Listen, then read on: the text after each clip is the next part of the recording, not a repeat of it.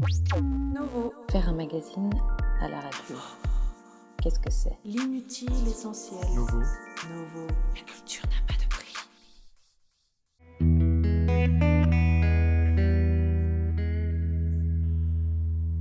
Fab Caro est né en 1973. Il a écrit et dessiné une trentaine de bandes dessinées, dont le fameux Zai Zai Zai Zai.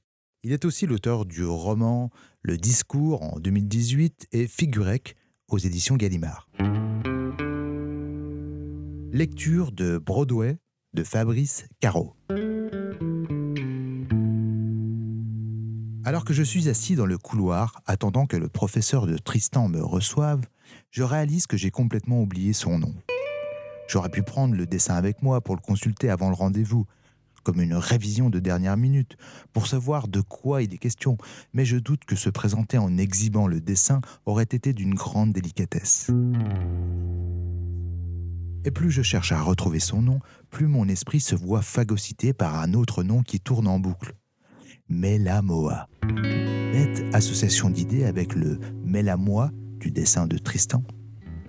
J'imagine alors qu'une Tahitienne, à la peau mate et au senteur veiné, va ouvrir la porte et m'accueillir, déposant autour de mon cou un large collier de fleurs odorantes, ses hanches ambrées à peine couvertes d'un pagne rouge à fleurs ondulant, son nombril décrivant une danse hélicoïdale. Aloha, papa de Tristan, entrez, je vous en prie. En fond, on entendra du ukulélé et le bruit d'une cascade sous laquelle des filles nues se savonnent en riant. J'ai beau essayer de me concentrer, impossible de retrouver son nom, mais la moi parasite toute tentative rationnelle de ma mémoire. Je me détends un peu en réalisant qu'on n'est jamais amené à citer le nom d'une personne quand on s'adresse à elle. Je n'ai jamais su comment appeler les parents d'Anna. À vrai dire, je crois ne les avoir jamais interpellés. J'ai toujours attendu qu'ils me regardent pour leur adresser la parole. Je me suis toujours arrangé pour n'avoir jamais à prononcer des termes comme beau papa, belle maman, Colette, Régis, qui m'ont toujours semblé déplacés et hors de propos. J'ai donc définitivement opté pour l'attente patiente de leur regard tourné fugacement vers moi. J'ai passé 20 ans à les côtoyer sans avoir à les nommer. Alors une réunion d'un quart d'heure, bagatelle. Machinalement, je mets ma main devant ma bouche et souffle dedans pour évaluer mon haleine. Alors que je me suis toujours questionné sur l'efficacité de ce geste, ainsi la paume de la main réfléchirait les molécules de mauvaise haleine comme des ondes lumineuses sur un miroir. Je me décompose en une fraction de seconde. Ma main empeste l'oignon. J'ai eu beau prendre une douche ce matin, il semblerait que l'odeur ait bizarrement persisté. Seule ma main droite est imprégnée de l'odeur. Ce qui paraît logique, je suis gaucher, je tiens l'oignon de la main droite et le couteau de la main gauche.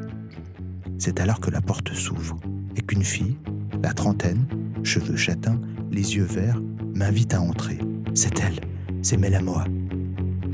Mélamoa me tend la main pour me saluer et je ne peux décemment pas lui serrer la main avec ma main à l'oignon. Euh, on se fait la bise, c'est plus sympa, non?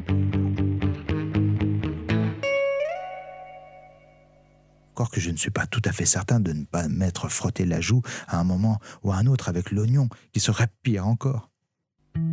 Par réflexe, et parce que rester raide et immobile ne me semble pas être la solution la plus appropriée, je lui tends ma main gauche, ce qui nous confère une position un peu maladroite, et je crois deviner dans ses yeux une ombre qui dit en substance Ah d'accord, je comprends mieux pourquoi le gamin est déjà tordu à 14 ans.